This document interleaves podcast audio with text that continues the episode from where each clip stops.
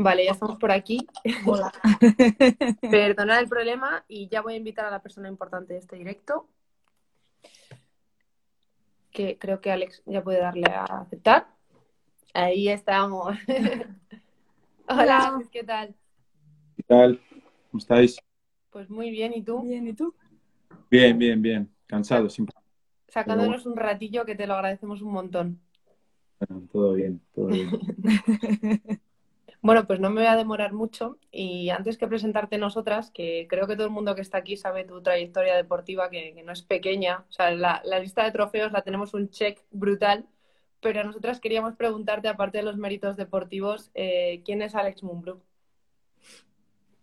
Bueno, eh, dijéramos que eh, es una persona normal que se dedicó de pequeño a jugar a baloncesto, que, eh, que, era como su hobby, que su hobby se convirtió en un trabajo, ¿no?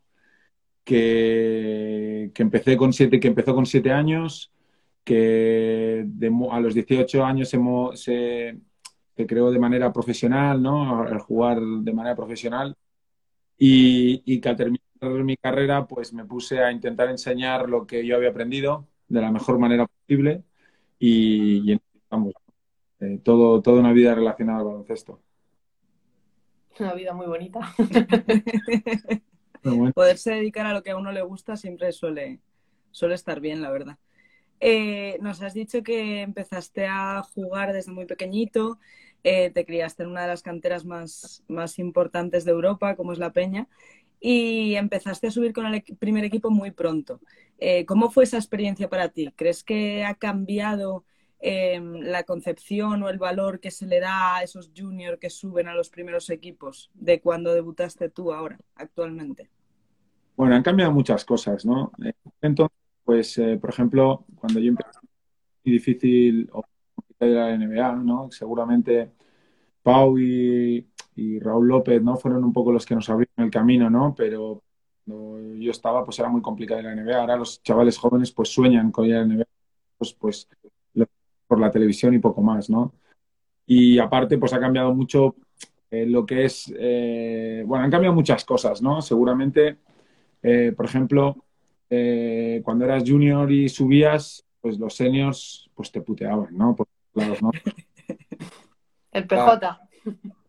Y, y en cambio, pues la gente les trata muy bien, ¿no? Les trata bien, alguna putadilla, pero no eran como las de antes, ¿no? Yo me acuerdo de estar durante un año maletas por IVA y, y, la verdad es que ahora pues, pues cuesta más ver eso, ¿no? Porque los equipos pues, son más profesionales, pero bueno, eh, ha, ha, ido cambiando, ¿no? Pero, pero como cambia todo, ¿no? No había tecnología, no nos comunicamos por el móvil, eh, quedábamos a tal hora en un sitio, ¿no? Para irnos a jugar un partido, ¿no? Ahora pues eh, es mucho más fácil la comunicación. Muchas cosas, también a la hora de entrenar, el físico, ¿no? Creo que de aquel entonces eh, de, muchas cosas, pero, pero bueno, ir adaptándose, ¿no? Ir adaptándose a, pues, a las redes sociales, a cómo va cambiando el físico durante todos estos años, a cómo ha ido cambiando el baloncesto, cómo ha ido evolucionando pues la formación desde de antes a cómo ha ido ahora, ¿no? Bueno, ha habido muchos cambios, ¿no? Sería como una conversación súper larga, ¿no? es todo lo que ha cambiado desde aquel. ¿Tú lo, lo, disfrutaste ese debut? ¿Para ti fue, fue algo bonito? Bueno, fue algo especial, ¿no? Porque eh, eh, cuando empiezas en categorías inferiores, pues vas coincidiendo con mucha gente y hay una importante. Eh, pues a lo mejor quedaban tres o cuatro, el año siguiente quedaban dos, luego quedaban cinco, ¿no? Y así pues es no, al final pues eh, apostaban por uno, por otros, un poco la vida y a veces pues eh, es duro que cuando eres joven tienes todavía, ¿no? Tu personalidad casi no está ni formada, ¿no? 17 años, pues empezar a asumir choques importantes como que a lo mejor no cuentan contigo, sí, ¿no? Y, y bueno, a veces hace duro, ¿no? A veces eh, no solo es el, llega muchas veces el que más talento tiene, sino del que, que mentalmente es duro para aguantar todo lo que va sucediendo durante esos años, ¿no? Sí, totalmente de acuerdo. De hecho, es, la, parte que a Ale y a mí nos gusta resaltar, que, se trabaja mucho el físico, ¿no? Lo que tú decías, el apartado físico, y muchas veces se nos queda colgando la parte mental y es tan importante como lo otro. Sí, es muy importante, ¿no? Porque es lo que decía, con estas edades, con 15, 16, personas, bueno, o estás creándola, ¿no? No, no creo que no, no has conseguido, pues puede modificar mucho, depende de las amistades, depende vaya dando la vida, ¿no? Eh, ahora mismo, pues, ahora mismo, pues hasta con las redes sociales, ¿no? Puede cambiar la personalidad de una persona. Entonces, eh, eh, complicados, difíciles, a lo mejor tú has decidido, pues, dedicarte a algo como, como es el y, y no siempre todo el mundo va a llegar o todo el mundo va a llegar a ser profesional o, hay otros que se dedicarán a entrenar, otros que se dedicarán a arbitraje, otros que sean jugadores, o que no llegarán a ningún sitio, ¿no? Pero eso no significa que sea un fracaso, ¿no? Sino significa pues que, que a lo mejor tu vida eh, coge otra dirección y que puede ser igual de buena que, que la que puede tener otra persona, ¿no? Uh -huh. sí, ¿Crees que es más fácil ahora? Bueno, no, eh, yo creo que no, no, es que sea más fácil, ¿eh? eh yo creo que, que, siempre es complicado, ¿no? Eh, pero hay mucho sacrificio. Vosotros lo sabéis bien que, bueno, eh, hay mucho sacrificio ¿no? eh, detrás de, cuando, cuando, a lo mejor vemos pues un Luka Doncic, ¿no? por, por el, el, o un Pau Gasol, ¿no? Eh, que ha llegado a la NBA y que, y que todo el mundo habla de él. Detrás de todo eso, detrás de trabajo, hay mucho sacrificio, hay muchas... Una familia pendiente únicamente y exclusivamente casi de, del jugador para que, que, ten, que todo su entorno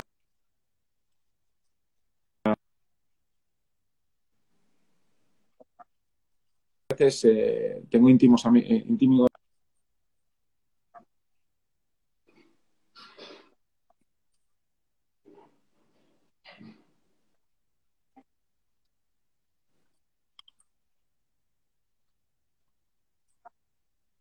un sacrificio cuando tienes 15 años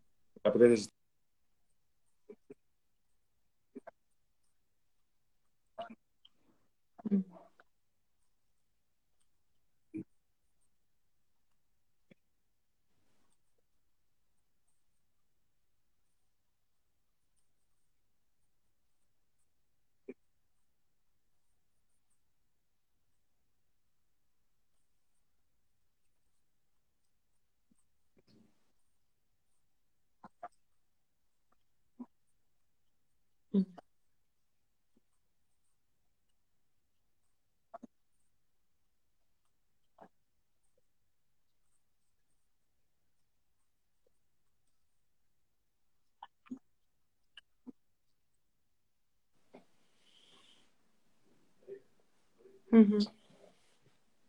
Alex, perdona, Ale. Dime. ¿A ti se te está parando la cámara de Alex? Sí. Sí, ¿verdad? Alex, no sé qué pasa con tu conexión, no sé si es el wifi no o los datos, sí. pero se te entrecorta mucho cuando hablas. Ahora mejor. A ver. A ver. A ver si vuelve y recupera. A ver, vamos a ver. A ver si ahora va algo mejor.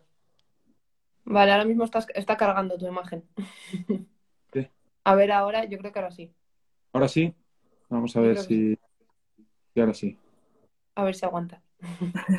jo, me parece súper interesante lo que nos estabas diciendo de, de, todos los estresores que tienen los jugadores jóvenes a día de hoy, ¿no? Que ya no, no es solo la familia, sino todos los focos que tienen depresión. Bueno, tienen que lidiar con muchas cosas, ¿no? Eh, porque, eh, lo, pues una cosa tan sencilla, yo, por ejemplo, cogí o tuve representante con 18, 19 años, ¿no? Y ahora a veces tienen representantes con 13, ¿no? Sí, 13, 14 años. Entonces, eh, con 13, 14 años que ya hay una persona que está intentando que esa persona llegue. Entonces se le llega en la cabeza de, no de pajaritos, ¿no? Pero, pero aún no sabemos si, si está preparada para...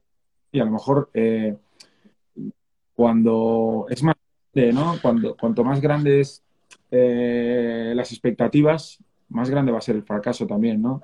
Uh -huh. no lo, yo creo que no es un fracaso, sino que a lo mejor, pues, tira coge otro camino, ¿no? Entonces hay que, bueno, hay que, hay que estar preparado para aguantar también cuando es capaz a lo mejor de llegar, ¿no? A donde él cree que puede llegar. Totalmente. Sí, lo, hemos hablado, de hecho, en varios directos, lo que decíamos, la, la, falsa fórmula del éxito que nos venden, ¿no? De, esfuerzo igual a éxito y muchas veces, pues, las circunstancias no acompañan y no es así. Bueno, es que hay muchas cosas que influyen, ¿no? Eh, y también hay una, una, pequeña parte de suerte, ¿no? También, aparte del trabajo. Eh, suerte en lesiones, eh, suerte en que haya un entrenador que le caigas bien y confíe en ti, ¿no? Hay muchas cosas que pueden hacer que un jugador llegue, ¿no? Entonces, bueno, es importante estar preparado para todo, ¿no? No solo para el triunfo, no, ¿no? pero sí para el, el no llegar a lo que tú eh, has confiado que o crees que puedes llegar a hacer. Sí, que al final es algo que consiguen muy pocos, muy pocos, muy pocas. Bueno, eh, por ejemplo, pues, pues en España hay 18 de ACB. Eh, si hablamos únicamente de la ACB, lo que pasa es que no la ACB, todo el baloncesto ACB, ¿no? Oro, el Ale Plata, mucha gente ganándose la vida en categorías, no solo se acaba ahí, pero sí que es cierto que, por ejemplo, en la Liga CB, pues el, hay 13 jugadores por equipo, con lo cual estamos hablando de 200 jugadores, ¿no? Eh, si, por ejemplo, miras que es donde yo estoy, pues hay una cantera que hay 500, ¿no? Eh, eh, seguramente no hay gente y seguramente no todo el mundo se lo tome como igual, ¿no? Yo creo que es un error. O sea, yo cuando empecé a jugar, por ejemplo, no me lo tomé como que yo quería llegar a ser lo que al final he sido llegando a jugar en la Liga CB, ¿no? Sino mi siempre tenía la frase esta de primero hay que estudiar, ¿no? Si no estudias, no, no, no jugarás, ¿no? Y, a lo mejor es la típica de, de coñazo, ¿no? Pero, pero ¿no? Porque seguramente si no eh, me hubiera preparado, eh, pues a lo mejor si no hubiera triunfado, no hubiera llegado a, jugar en la Liga CB, pues no sé qué habría hecho, ¿no? Eh, siempre hay que estar preparado para todo. Mm. Sí, eso lo hemos comentado de la importancia de la carrera dual y de preparar al deportista no solo como deportista, sino como persona, porque hay un futuro. Bueno, hay que, hay que prepararse en todo, ¿no? Creo que el aprendizaje es bueno en todos los ámbitos. Em, cuando estás jugando sigues eh, aprendiendo cada día eh, cuando era jugador aprendí de mis entrenadores y de mis compañeros, ahora aprendo de, también de mis compañeros cuando, cuando veo un vídeo y veo lo que me preparan o, qué cosas con las que nos vamos a enfrentar, ¿no? Y te quedas con ellas y, al final yo creo que la vida es un continuo aprendizaje, ¿no? Mira, ahora que dices esto, voy a enlazar con, con, la siguiente pregunta, porque una cosa que nos gustaba mucho de que tú vinieras a hablar es que puedes portar, aportar eh, desde ambos lados de la pizarra, ¿no? Que quizá el hecho de haber tenido el rol de jugador y ahora de entrenador te puede dar muchas ventajas, pero también puede tener dificultades a la hora de tomar decisiones complicadas. Entonces, ver un poco qué, ventajas y qué desventajas tú eh, ves o valoras de haber estado a los dos lados del banquillo. Bueno, está claro que tiene alguna ventaja, como que, que bueno, jugador, pues a lo mejor tienes un poco ya con los ¿no? Te conocen o que tú puedes sentir lo que ellos sienten porque tú lo has sentido hace unos años, ¿no? Te digo que eh, el efecto que te pueden tener eh, en 15 días si no eh, trabajas o si no confían en ti o si no o creen que no, eres, no estás preparado para poder llevar el grupo o el equipo, ¿no? Al final, el jugador necesita, o, igual que yo cuando era jugador, lo que necesita es tener una persona que no solo les entienda, sino que sea un poco el que les guíe en la manera de hacer las cosas. Al final, esto, en, yo creo que jugadores, ¿no? porque al final los que juegan son ellos y nosotros lo que hacemos es, entre comillas, para que todo se desarrolle, ¿no? Para que no cada uno haga lo que quiera, sino que todo, intentemos hacer eh, lo mejor, ¿no? Al final eh, tenemos que llevar, tenemos que formar nosotros, ¿no? Y esa es una parte importante del entrenamiento. Eh, que confíen en ti, que crean en ti, por, al haber sido jugador, eh, repito, es como fácil, pero, pero si no yo en todo lo que seguir por ese simple hecho de, haber sido jugador. Sí, totalmente de acuerdo. ¿Y sabías cuando te, cuando te retiraste, sabías de antemano que querías acabar siendo entrenador o cómo, cómo se llega a una decisión así? Bueno, yo el paso fue rápido porque eh, ya llevaba años eh, pensando, eh, me cuestionaba, pues ya me cuestionaba pues lo que me, lo que los entrenadores que tenía y por qué lo hacíamos, ¿no? Y muchas veces preguntaba o intentaba fijarme en cada uno de ellos, llevaba una libretita los últimos años donde iba apuntando lo que me gustaba, ¿no? Y todos tengo algo, ¿no? De Aito, de Marcos Alonso, de Joan Plaza, de Escariolo, de Pepu, ¿no? O sea, eh, me dejo, ¿no? Me dejo entrenadores que, he tenido, ¿no? Pero de cada uno me quedo con muchas cosas buenas de ellos, también alguna con alguna más que, no me gustaba, es, es, normal. Y, y, yo creo que ya los últimos años ya eh, quería ser entrenador me empecé a formar ya en los últimos años, ya me fui sacando los títulos, ¿no? Cuando acabé mi carrera, el título superior de, entrenador, eh, porque me, había, me lo había estado sacando durante, mientras estaba. Entonces, bueno, eh, quería entrenar, no sabía cómo iba a ir, no sabía si, cómo iba a empezar, no sé si iba a empezar a entrenar cadetes, si iba a empezar a entrenar de, ayudantes, si iba a ser primer entrenador.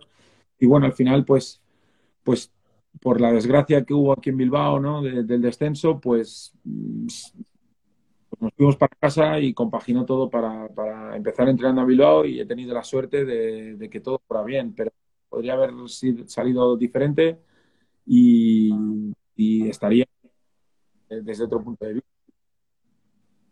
Bueno, o sea que en cierto punto sí que, porque qué importante esto que has dicho de la libretita, ¿no? Que parece una nimiedad, pero el ir apuntando cositas que te gustan luego te hace, te facilita el tomar decisiones. O sea que en cierto punto sí que sabías todo esto.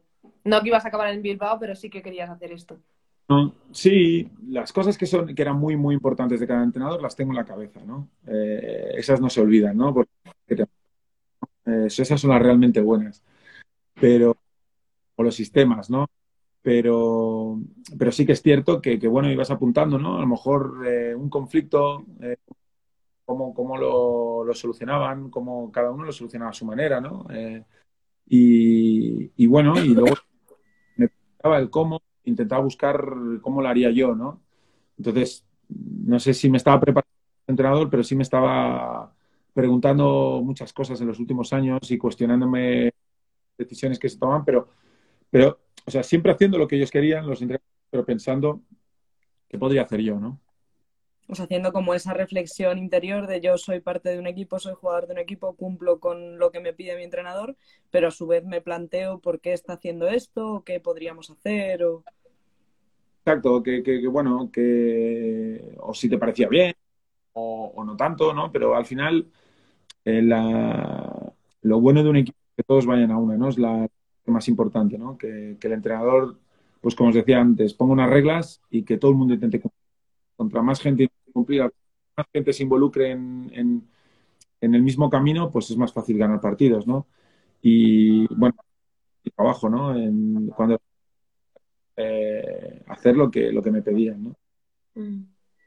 Qué importante en esto que dices de ir todos a uno, el, el, rol del entrenador, ¿no? De haberse ganado el respeto del equipo, la unión y que todo el mundo confíe en, en tu trabajo. Bueno, eh, yo llevo pocos años, ¿no? Entonces seguramente que si le a otro entrenador, seguramente habrá vivido pues eh, mil y una, ¿no? Eh, le habrán pasado, pues me habrán pasado solo tres que de inicio, ¿no? Pero sí está claro que, el grupo es una, es una parte muy importante del entrenamiento, ¿no? Eh, hay muchas hay muchas y muchas maneras diferentes de ser entrenador. Eh, unas mejor que otras. Hay gente que prefiere eh, pues eh, ser muy activo en la banda y, gritar, hay otros que no, lo hacen desde la tranquilidad, hay otros que prefieren innovar, hay otros que hay otros que son más agresivos, hay otros que menos. Yo creo todos, todos es válido, ¿no? Eh, hay muchas maneras de, ganar partidos y hay muchas maneras de, de, de, entrenar y cada uno escoge la que cree que es mejor o va mejor a su personalidad, ¿no? ¿Y cómo gestionaste un poco este paso tan rápido de, porque es lo que dices, no empezaste pues eh, eso, entrenando cadetes o siendo ayudante de un infantil, sino que el paso fue muy rápido, es decir, dejaste de ser Mumbru jugador y pasaste muy rápido a ser Mumbru entrenador. Em, ¿Cómo gestionaste eso? Bueno, eh, no me dio tiempo a pensar. Realmente eso fue algo bueno, ¿no? Que, que me retiré y estaba ya haciendo el equipo. Eh, no, no tampoco tiempo a pensar, pero, pero bueno, yo, eh, tenía un poco claro, siempre pensaba, si entrenador yo haría esto, o haría esto así, o, o defendería así, o, ¿no? Y reconozco también que, que mi primer año en, ¿no? donde errores, eh, pero tuve la suerte de tener un equipo muy y, y con, muy buenos jugadores, pues también sirvió mucho para un aprendizaje rápido, ¿no? Eh, yo creo que fue algo también y pues el primer equipo que tuve seguramente es como el primer noviazgo, ¿no? Eh, es un poco el que siempre te marca un poquito más. Bueno, un poco mm, a raíz de esto que hablamos de los roles de entrenador-jugador, eh, siempre que hay resultados deportivos, ¿no? Ya, mm, buenos positivos, en las redes sociales lo que se suele leer es que cuando salen bien los jugadores son muy buenos o que bien buen partido ha hecho esta persona. Y cuando los resultados son negativos se suele decir, jo, es que el entrenador no ha hecho los deberes. Algo con lo que personalmente no estamos de acuerdo en ninguna de las dos, porque los resultados son de ambas partes del banquillo. Entonces, ¿Cómo se gestiona esto a nivel personal sin que bueno, te pueda afectar a la autoestima o cómo encaras la semana siguiente eh, esta presión de las redes, ¿no? De es que el entrenador es muy malo o cualquier cosa de este tipo. Bueno, la verdad es que la presión de las redes, pues ahora estamos muy límite, ¿no? Yo creo que ahora con, el caso que hemos tenido de, de Forqué, ¿no? Pues nos marca un poco que a veces la depresión o, eh, puede llegar cualquier momento, ¿no? Yo tengo la suerte de que, dijéramos, esa presión la he vivido desde los 20 años, eh, pues no con las redes sociales, primero era con el público, con la gente por la calle, luego fueron las redes sociales, ¿no? Llevamos conviviendo con esto. Bueno, tienes que ser fuerte en estas cosas. Y hay que asumir también, eh, no siempre van a ir las cosas bien, eh, a veces llegarán varapalos y a veces las cosas irán mal y a veces pues, el equipo perderá partidos y te echarán y no. Bueno, parte, yo creo que todo forma parte del aprendizaje, ¿no? Eh, mucho más de una derrota que una de victoria, ¿no? Bueno, eh, quizás tiene parte de razón. Yo creo que es más fácil trabajar con la victoria que con la derrota, ¿no? Sí, es verdad, sí.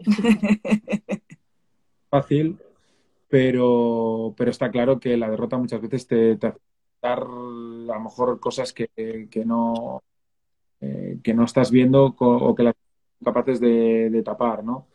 Bueno, hay que convivir con ello.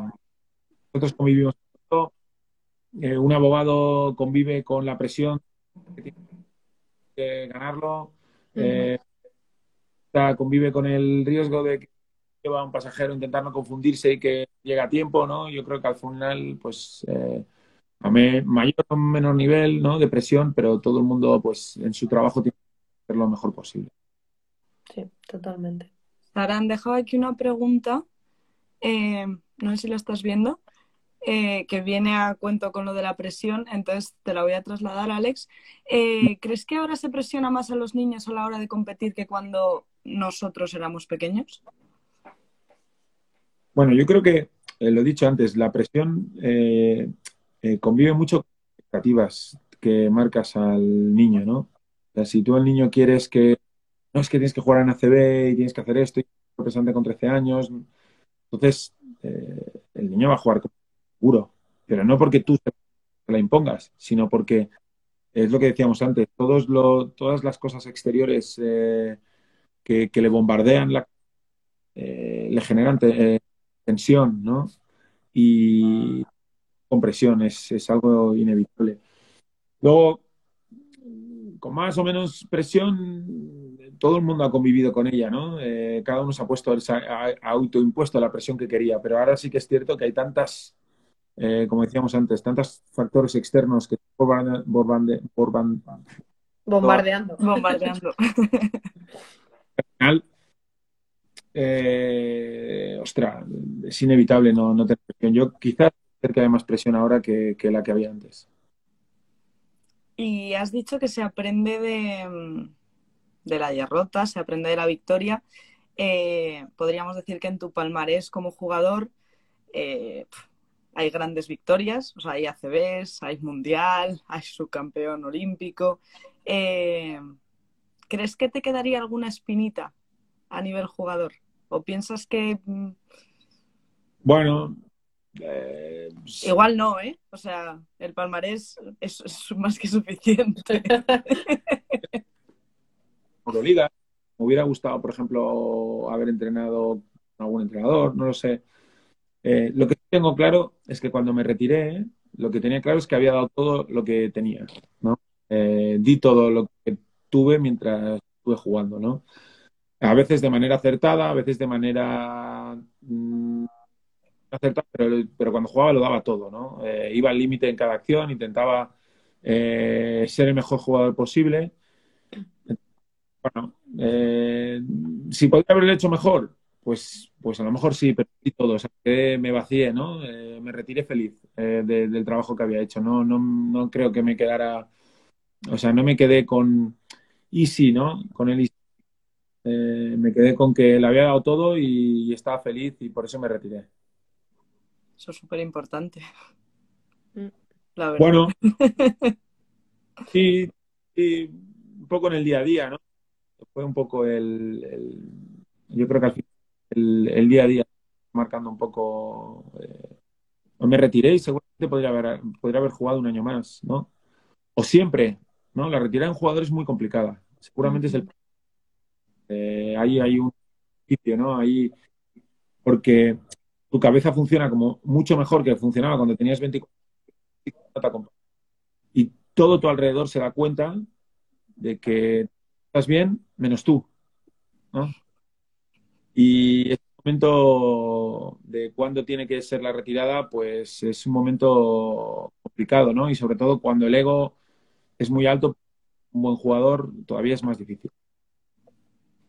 Esto me, recuerda mucho a esto que está diciendo Alex cuando estuvimos hablando con Sitafa. Nos dijo que él consideraba que pues en ese periodo, en esa transición de jugador a dejar de ser jugador, no hay ningún tipo de apoyo a nivel mental para los jugadores. Es un, es un paso que suelen dar solo con su entorno cercano y que se encuentra con muchos jugadores a día de hoy eh, con 34 o 35 años teniendo la sensación de que lo mejor de su vida está en el pasado.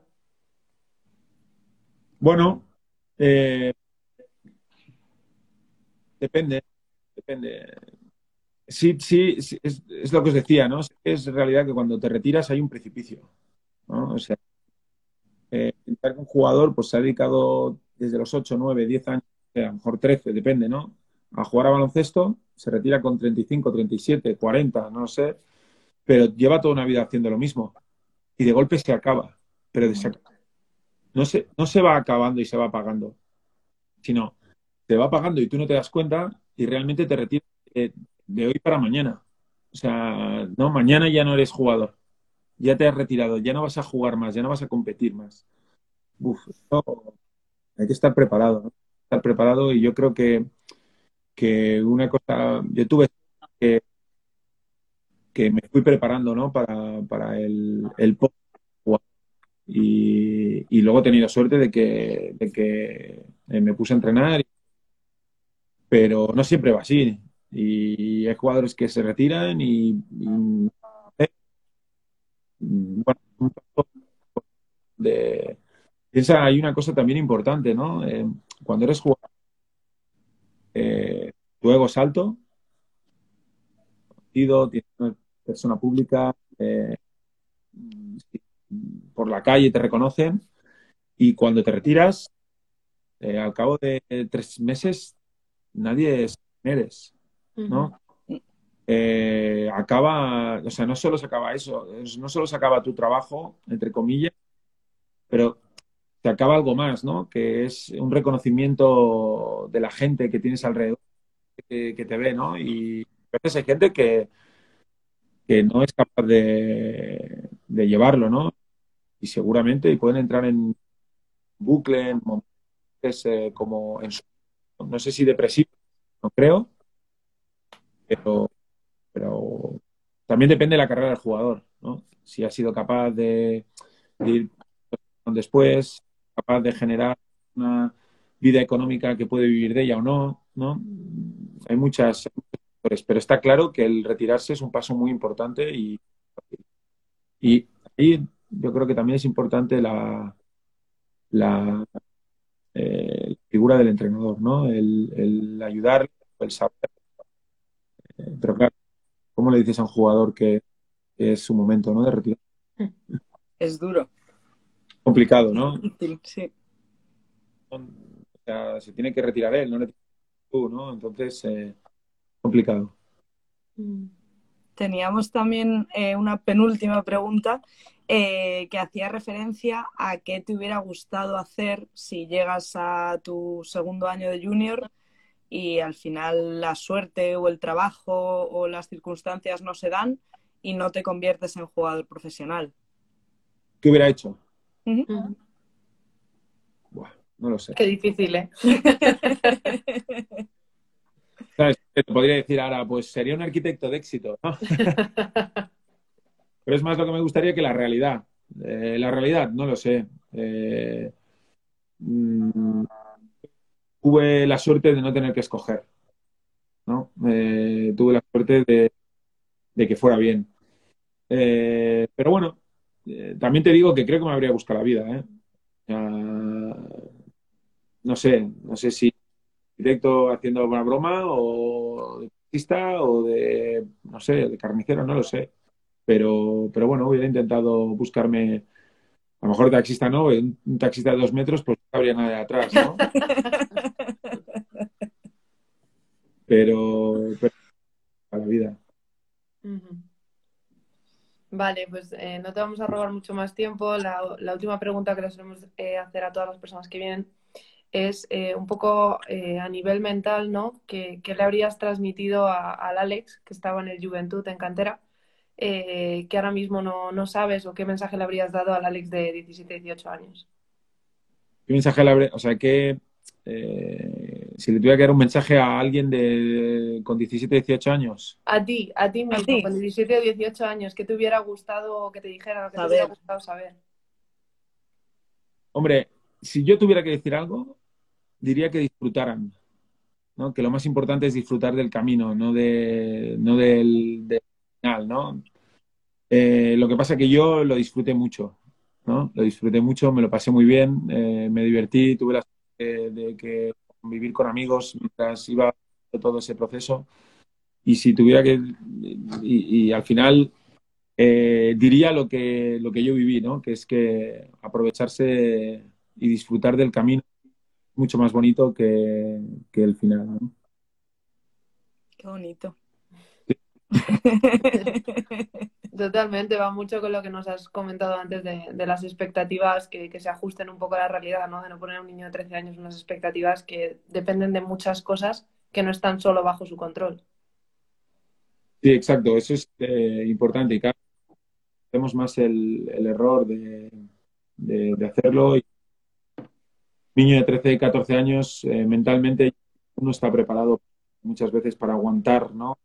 Queremos que, que con 13, 14 años ya sean maduros, como si tuvieran 18, 19, ¿no? Cuando a lo mejor la el tope de madurez llega a los 24. Eh, a nivel profesional, a lo mejor quizás 4, 25, dependiendo de cada uno, pero, pero no todo el mundo tiene madurez de Luka Doncic de con 18 años, que tiene 29, ¿no?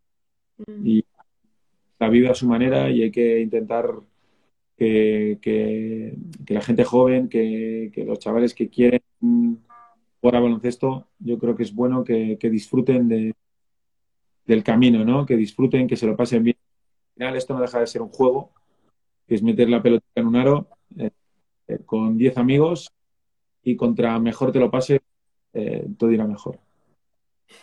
Totalmente. Qué guay. Ale, me voy a colar, voy a añadir una pregunta más porque quiero que, que Alex se moje. Mi permiso lo tienes. Otra cosa es que no entretengamos mucho a Alex, pero mi permiso lo tienes siempre.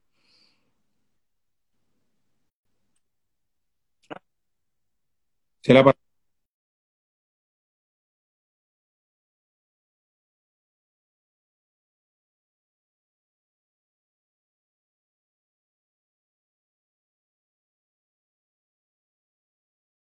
para dar hype a la pregunta, que va a ser una preguntaza increíble.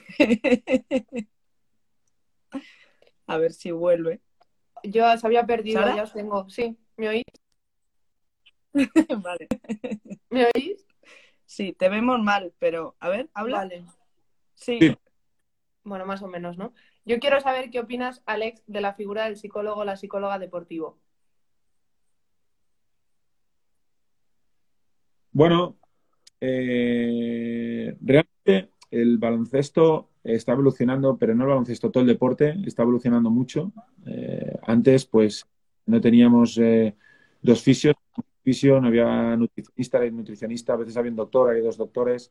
Eh, eh, antes había una ayuda. Eh, todo está evolucionando mucho. Los jugadores antes en pretemporada, pues nos, nos al sol y cuando durante dos meses ya ahora siguen trabajando. Y, y es importante también eh, formarse, de tener a veces una psicóloga o un psicólogo deportivo. Durante el año hay muchas, hay muchos momentos que muchos jugadores eh, pasan altibajos muy importantes de confianza, de, autoestima, de eh, hasta un problema familiar, ¿no? Eh, que puede afectar al nivel profesional y a veces eh, no le damos tanto valor, ¿no?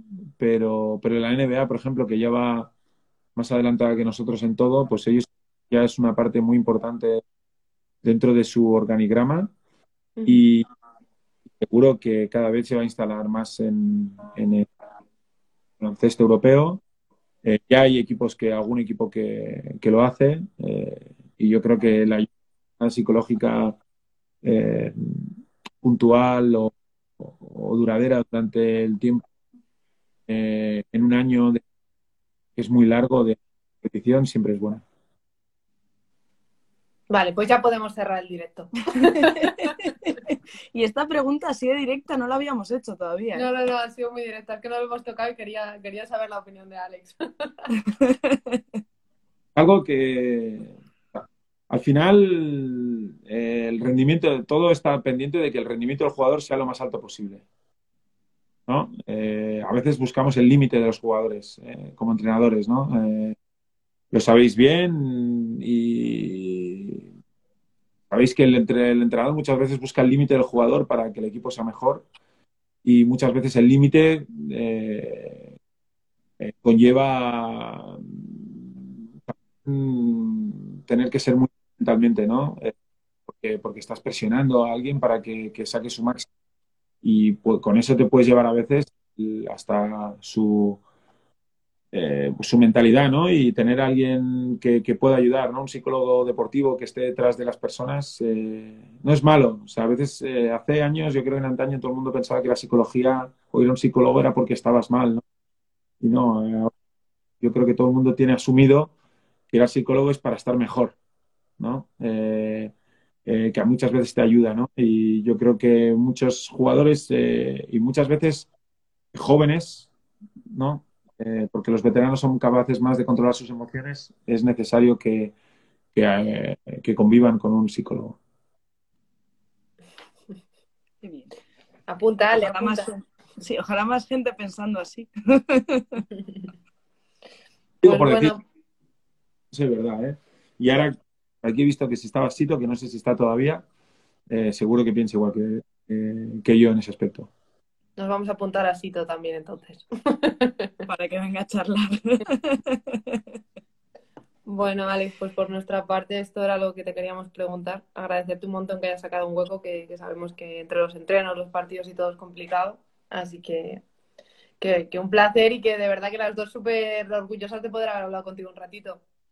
Bueno, pues nada, un saludo para vosotras y nada, eh, nos iremos viendo por las pistas. Muchísimas gracias, Alex. Gracias, Alex. Bien. Chao. Chao.